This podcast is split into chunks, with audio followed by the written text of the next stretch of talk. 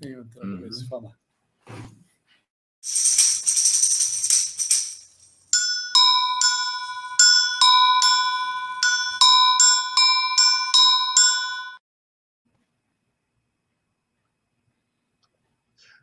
Olá! Eu caso que eu esqueça, eu fico esperando falar aqui.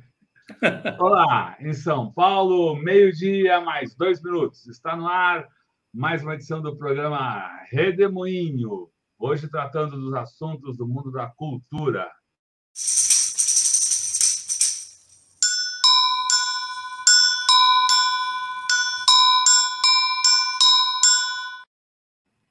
Olá, Sérgio Turino, que bom tê-lo aqui nesse redemoinho cultural, nessa quase virada de ano, governo novo, novo ministério. O que, que você nos fala nessa, nesse momento aí de transição, literalmente? Salve, Eleonora, Rodolfo. Primeiro, queria dizer assim da minha. Eu nunca fiz vídeo coluna, né? Eu estou querendo até abrir um podcast depois dessa. E a, então, da minha satisfação de ter de estar desse ano com vocês, né? Espero aí renovar o contrato para o ano que vem e tá, estarmos juntos aí, né? E, então, essa vai ser a última participação no ano. É interessante que já, já quando do anúncio do, da ministra da Cultura, Margarete Menezes. Quer dizer que eu para mim foi uma, uma, uma, bonita solução. Eu, eu não a conheço pessoalmente, mas isso não significa nada, porque no mundo, às vezes, a gente está muito pautado pela, pelas autorreferências, né? pelas referências de proximidade. É, tem tanta gente fazendo tanta coisa bonita, bela, potente por aí, que eu também não conheço. Isso não é demérito, nem demérito para ninguém. Eu usei meu caso pessoal porque apenas como uma brincadeira, mas é, de fato eu, eu, não a conheço, não teria grandes é, questões a dizer especificamente dela, mas o porque eu vejo que às vezes, mesmo no setor da cultura, às vezes surgem essas surpresas, né? Às vezes as pessoas estão muito autorreferenciadas, né? Ah, há sempre o temor do, do novo, daquilo que chega, é um pouco diferente, né? Então, é bom a gente ter o, o espírito aberto, sentimento largo aí para essa acolhida. E, apesar de eu não a conhecer, eu tenho excelentes referências. Tudo que eu tenho ouvido dela é, é muito positivo. Tanto como uma, uma digna representante da diversidade cultural brasileira, uma artista de, de primeiro primeiro nível, né? com reconhecimento internacional, querida, na postura, nos trabalhos, no comprometimento, na ação é, política, cultural, com as suas comunidades ali, ali em Salvador, visão de, de inserção do trabalho, também um pensamento sobre, sobre, sobre a cultura brasileira. Né? Então, eu desejo tudo de bom para a gestão da nova ministra e da equipe que ela vier a compor.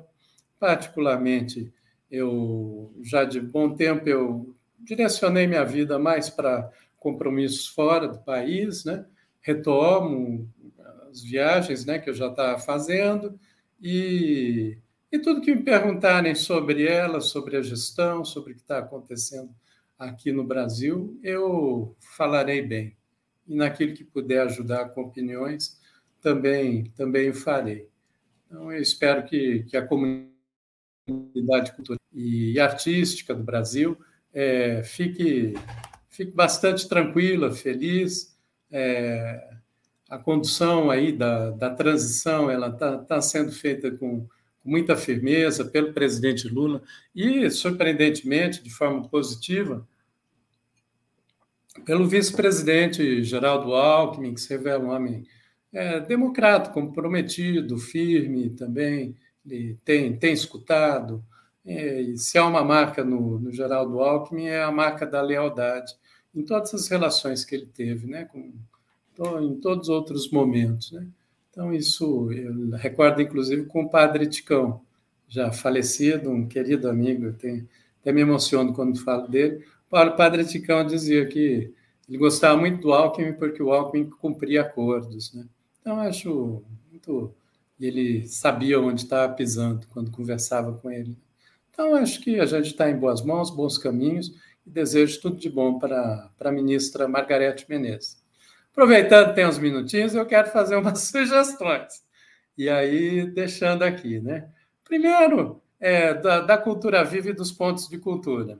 Essa é uma criação de política cultural é, brasileira, né? Eu tive a responsabilidade de pensar, teorizar, implantar, mas ela é, é, é uma, uma conquista, um pensamento que surge do Brasil, que ganha América Latina. Hoje eu prefiro classificar como um movimento latino-americano, né? até porque os pontos de cultura avançaram mais fora do Brasil do que no Brasil. É, desde 2011 houve uma série de incompreensões aqui em nosso país, e em outros países a, aconteceu o contrário. Né? Então, Zé, olhe bem pelo, pelos pontos de cultura e pela cultura viva. É possível retomá-los com força, com potência. Eu já fiz aqui uma, uma videocoluna falando que, sem, sem onerar o orçamento da União em um centavo a mais, usando o recurso já comprometido com a Lei Aldir Blanc II, se houver uma definição de 20% dos fundos da Aldir Blanc II para o financiamento das ações de identidade, diversidade e ação cultural no território, que é o que o ponto de cultura sintetiza, nós teremos 600 milhões de reais é, repetidamente ao longo de cinco anos. Isso permite financiar 5 mil pontos de cultura a partir de um denominador comum. Aliás, o ponto de cultura é todo um conceito matemático, né? E não vem o caso especificar aqui, mas a partir de um denominador comum de 120 mil reais para cada ponto. E aí também tem as especificidades locais, agrega-se a mais, se for o caso, ou não. Mas isso é urgente, é emergente, pode acontecer no prazo aí de cinco, seis meses, teria que envolver tanto o recurso que será repassado para municípios como para estados. Por que os estados? Porque aí o estado complementa o recurso no município, uma vez tem é, municípios que, que recebem valores que às vezes 20% não permite garantir o piso de 120 mil reais para ter ao menos um ponto de cultura no seu município. Talvez também alguns municípios de, de partida não, não cheguem a ter, mas essa meta de 5 mil pontos ela é absolutamente factível, viável, possível, ela pode acontecer no prazo de cinco a seis meses, basta ter a decisão e não envolve recurso é, novo, né? envolve, evidentemente, o da, da Lei Aldir Blanc, e será muito bom para o país, porque nós vamos desenvolver uma ação já no, no chão da comunidade e com muita capilaridade. E usar também, além dos 20% para financiamento de ponte cultura, mais 10% para as outras ações da cultura viva os mestres griots, cultura e saúde, ponto de memória, ponto de leitura, pontinho de cultura, economia viva, fomentando moedas comunitárias, solidárias, locais, enfim, que daria outros 300 milhões. É bem razoável, é, seria mais ou menos um terço, né, ou menos de um terço, para todas as ações de identidade e diversidade cultural no Brasil, que tem por denominador comum o conceito do ponto de cultura. É assim, pelos 17, estamos chegando a 20 países que têm pontos de cultura em políticas muito bem aplicadas. A Argentina, por exemplo, investe 20 milhões de dólares por ano em 1.800 pontos de cultura. A Argentina tem a população do estado de São Paulo. Imaginem aqui no Brasil seria investir mais ou menos o valor que eu, tô, que eu estou sugerindo, né? Então, não, não é nada demais, não é nada absurdo. Então, fica essa, essa primeira sugestão. Já que eu estou me atrevendo a apresentar algumas sugestões, a da cultura é viva. Viva é isso, 20% do, da Aldir Blanc para os pontos, 10% para as outras ações. Também os pontos de, de mídia livre. É, foi uma construção brasileira. Eu lancei no Fórum Social Mundial em Belém, em janeiro de 2009.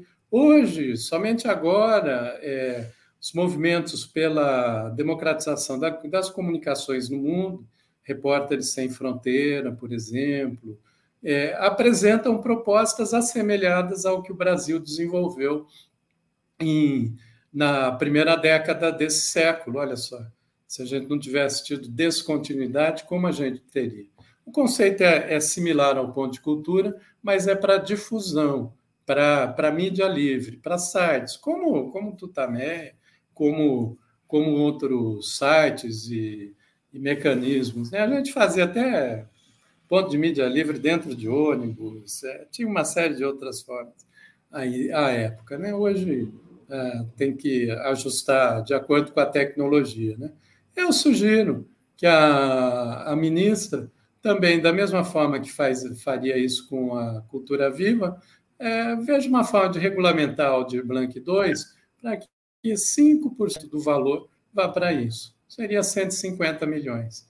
E aí, se o Ministério da Cultura propõe isso, ele negocia com o Ministério das Comunicações, por que não o Ministério das Comunicações colocar dois reais a cada real que a cultura colocar? Aí a gente teria 450 milhões de reais para a mídia livre no Brasil. Uma solução bastante execuível, não é custosa, não, de novo, não, não puxa recurso novo, pelo menos no caso da, da cultura, né? da, da comunicação teria que ser, mas é um valor pequeno, e, e, seria uma solução muito rápida, que em março, abril, ela já tá, poderia estar aí acontecendo. Né? Agora, por último, como sugestões, Lei Rouanet. É, eu, particularmente, eu, eu, eu, tive, inclusive, no dia que o, é, o Sérgio Rouanet assinou a Lei Rouanet, lá em Brasília, era o governo do Collor, em 1991, eu estava como secretário de Cultura em Campinas. Na época, eu fui contra a Lei Rouanet, e em Campinas nós fizemos uma lei diferente, que era a Lei de Incentivo à Cultura, que destinava meio por cento das receitas líquidas correntes do município para o Fundo Municipal de Cultura. Dava, na época, algo em torno de 500 mil dólares, né? e o dólar também. Seria algo, um milhão e meio de dólares, mais ou menos, no tempo atual. Isso para uma cidade de 900 mil habitantes. De cara, nós nascemos 72 projetos de cinema, a difusão científica, teatro, dança, ponto de cultura, enfim, ainda não tinha esse nome, era, era Casa de Cultura, e, e foi um, um, uma bela experiência. Foi a primeira grande experiência de edital público é, com verba direta do governo que houve no Brasil. Né? Mas a realidade é que a lei Rouanella foi prevalecendo. E mesmo vários partidos e deputados, deputadas progressistas apresentaram leis assemelhadas pelo Brasil ao longo dos anos 90. Hoje ela tem 30 anos, né? 31 anos já de, de execução, e, e, eu quero falar em defesa da Lei Rouanet. É, ela tem sido muito difamada, atacada, mais agora pela direita, mas também no campo da esquerda, às vezes por muita incompreensão. E às vezes a gente dirige o nosso ataque a, a um alvo que não, não, é o, não é o acertado e não chega a bons resultados. Primeiro, há que falar do, da lei. Primeiro, há que falar do Sérgio Rouanet. Sérgio Rouanet é foi um grande intelectual, um grande pensador brasileiro, tradutor das obras do, do Habermas, né, do alemão para o português aqui, um, um, grande pensador. E a, e a lei que ele construiu é uma lei muito, muito bem, bem elaborada. O que hoje se chama de Lei Rouanet é apenas um, um, uma perna da lei, que é o mecenato, que é a renúncia fiscal. Na verdade, tinha o FICART também, que é o Fundo de, de Investimento em Cultura e Arte, que nunca foi ativado e deveria ser, para essa área comercial mesmo, para para os musicais, para grandes teatros, grandes investimentos. Não há problema nenhum nisso. Há, fundos em todas as áreas no país, é, industriais e, e de comércio, por que não tê-lo na cultura? Então, houve uma, uma negligência, talvez, né? um, um equívoco de entendimento em não se aplicar essa lei, porque aí ela resolve esse campo mais capitalista de mercado. E tem um outro ponto que ela, né, ela cria o Fundo Nacional de Cultura, e inclusive com, com fontes de financiamento, loterias e tudo mais. Quem mais é, avançou com o Fundo Nacional de Cultura foi exatamente o programa Cultura Viva. Chegou a ter um volume considerável aí de até cento e houve um ano, 2008, que a gente chegou a 180 milhões de reais. E mas em outras áreas não. E às vezes quando setores progressistas mesmo da cultura criticam a Lei Rouanet, se tivesse havido um esforço maior pelo fortalecimento do Fundo Nacional de Cultura, talvez o resultado fosse melhor. Eu tenho uma sugestão para a ministra, que se trabalhe para que o Fundo Nacional de Cultura nunca tenha um orçamento inferior à renúncia fiscal na Lei Rouanet, de dois anos antes. De dois anos antes, que é quando dá para calcular, consolidou a captação, o que seria aproximadamente um bilhão e meio de reais por ano para o Fundo Nacional de Cultura. Aí a gente consegue realizar a lei no seu tripé. Tem o FICART para esse campo mais capitalista, e aí é mercado de risco, é, são regras de capital. Funciona assim em vários países, não há por que não funcionar no Brasil. Tem a renúncia fiscal na Lei Rouanet, que é o que o pessoal acha que é a Lei Rouanet é só isso, né? E tem o Fundo Nacional de Cultura, que é exatamente para o campo comunitário e e não mercadológico, também para experimentação. Para onde vai o recurso do mecenato e do que hoje se chama Lei Rouanet? É? Primeiro, vamos, vamos localizar, né? para a gente não fazer eco aí com o discurso da extrema-direita, que eles fazem uma demonização da Lei Rouanet. Né? É, o valor que ela capta por ano, que é em torno de um bilhão e meio, né? É, os dados estão desatualizados, porque esse governo foi uma calamidade, desorganizou tudo. Mas vamos trabalhar aí com um bilhão e meio de captação por renúncia fiscal. Isso significa 0,4% do conjunto das renúncias fiscais no Brasil. É menos da renúncia fiscal para locadoras de automóvel. É, essas localizam, que inclusive eles, a cada três carros que eles compram, um é grátis exatamente por renúncia fiscal, tipo esse Salim Matares, por... daí eles alugam o carro por um ano depois vendem, fazendo concorrência desleal, inclusive com revendedores de automóvel, porque eles adquiriram o carro é, com renúncia fiscal, né? E vejam a desproporção.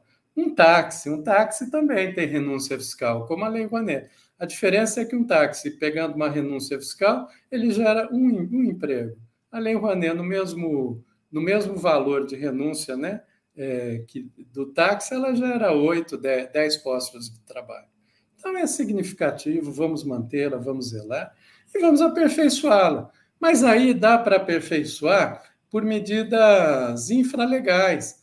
Se pensa em mudar tudo, mudar leis, pensa, cria X, Y, Z, e não, não sai do lugar. Essa história eu, eu acompanho já tem tem 20 anos, né? nunca foi minha área de atuação, mas enfim, eu tenho algumas opiniões sobre isso e queria dar as sugestões infra, infralegais. Primeiro, houve um, uma mudança na, na chamada Lei Rouanet, do mecenato, no governo Fernando Henrique, que foi bastante inapropriada, que ela jogou a renúncia para a alíquota de 100%. Aí não, não tem patrocínio, né? Originalmente era eram em padrões de 80% e 65% de renúncia fiscal. O resto era patrocínio privado. Então, vamos trabalhar para voltar nesse patamar, para ter algum dinheiro novo mesmo, que não é só da renúncia, é do patrocinador também. Né? Essa medida ela é, é bastante possível e ela vai agregar recursos. Creio que aí na ordem de uns 500 milhões de reais em patrocínio privado, o que vai ser muito bom. Segundo, a própria burocratização da lei. Para vocês terem uma ideia, aqui eu vou dar dados que do tempo que eu estava no Ministério da Cultura, saí em 2010, né? mas é, era mais ou menos isso, não, não deve fugir. Em torno de 20 mil projetos para a Lei Rouanet são apresentados por ano. Desses, apenas 4 mil captam algum real. Vocês já imaginaram uma fábrica de parafusos em que ela passa o ano é, para produzir parafuso ela tem um desperdício de 80% no trabalho dela? É algo absurdo. Imagine a máquina para analisar projetos que não viram um lápis de cor numa comunidade, numa favela, não viram um espetáculo. Né? Depois o espetáculo pode acontecer, mas sem que ele tenha captado. Né? Então a lei ela precisa, ela precisa ter alguns mecanismos que a agilizem. Por exemplo, isso começou na época do Gil, do Juca, que foi um incentivo a, a, a que grandes empresas fizessem editais, chamadas públicas para seleção de projeto. Só que o projeto, para ser selecionado, ele tinha que ser previamente aprovado na Lei Rouanet, sem que ele tivesse a garantia de que seria aprovado. Isso não faz sentido. É muito melhor aprovar e dar a renúncia fiscal para a empresa que promove o edital dela, um edital da Petrobras, 300 milhões, 400 milhões. É, é o da Votorantim também, que faz um belo edital. Ela, ela poderia é, já dar renúncia por edital Aí só a empresa que, só o proponente que for contemplado é que entra para ser analisado. Ou nem isso, porque já passou pelo processo de um edital público, transparente. Então, isso vai reduzir muito a, a burocracia. Há, há uma série de outras medidas também de, de equilíbrio. Se a gente trabalha com as alíquotas, né, 65% e 80% de renúncia, aquele, aqueles projetos é, de menos interesse mercadológico, que atuam mais no campo da identidade, diversidade, em, em regiões é, de menos interesse do, dos patrocinadores, eles ganham uma, uma renúncia maior. Os outros, né, algo que é é, digamos assim, né? Nada contra, inclusive, ator global, que são maravilhosos e tudo mais. Mas, às vezes, né, aquele espetáculo, aquele grande artista e tudo mais, de alto interesse, aí se trabalha no, no padrão é, de renúncia menor, né? Enfim, são uma série de medidas. Ah, sim, uma última. O índice de, de custos da cultura. Isso, isso é muito simples de ser produzido.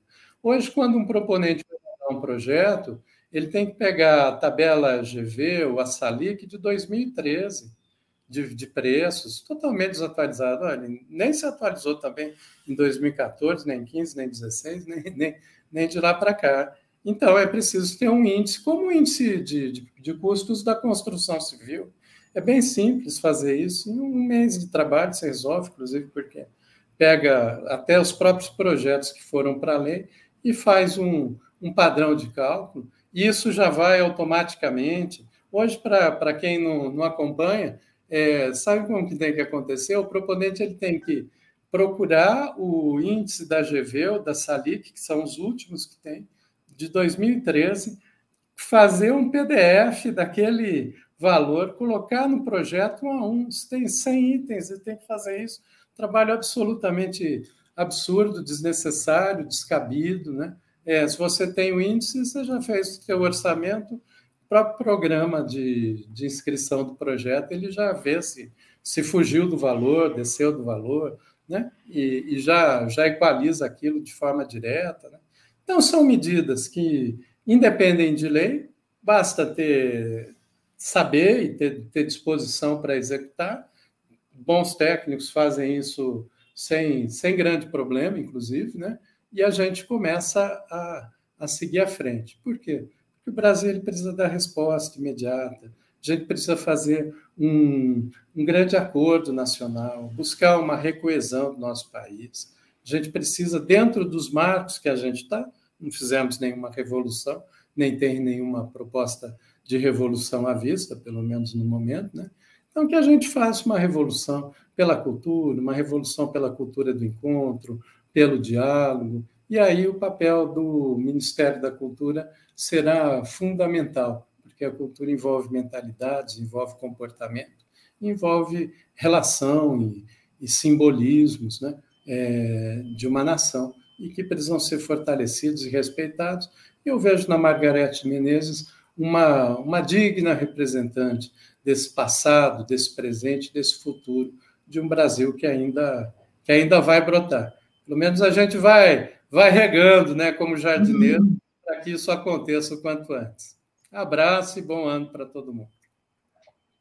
Legal, Célio. Muito obrigado aí pela sua participação aqui no Redemoinho, ao longo desse ano todo, um ano de muita luta para todos nós, para todo o povo brasileiro, mas também de essa conquista fabulosa que foi a vitória do presidente Lula nas eleições presidenciais e, e como você diz, a possibilidade, a chance de ter esperança para um novo ano. Né? Sérgio Turino fala aqui no programa Redemoinho, que é um programa que a gente transmite de segunda a sexta-feira, sempre ao meio-dia, cada dia com um tema específico. Sérgio Turino fala sobre cultura. Amanhã, na quarta-feira a gente volta falando sobre as questões internacionais com o professor Gilberto Maringoni. Obrigado, Célio. Obrigado a todos vocês que nos acompanharam. Tchau. Boa tarde e boa tchau. semana. Tchau. Tchau. Tchau. Um abraço.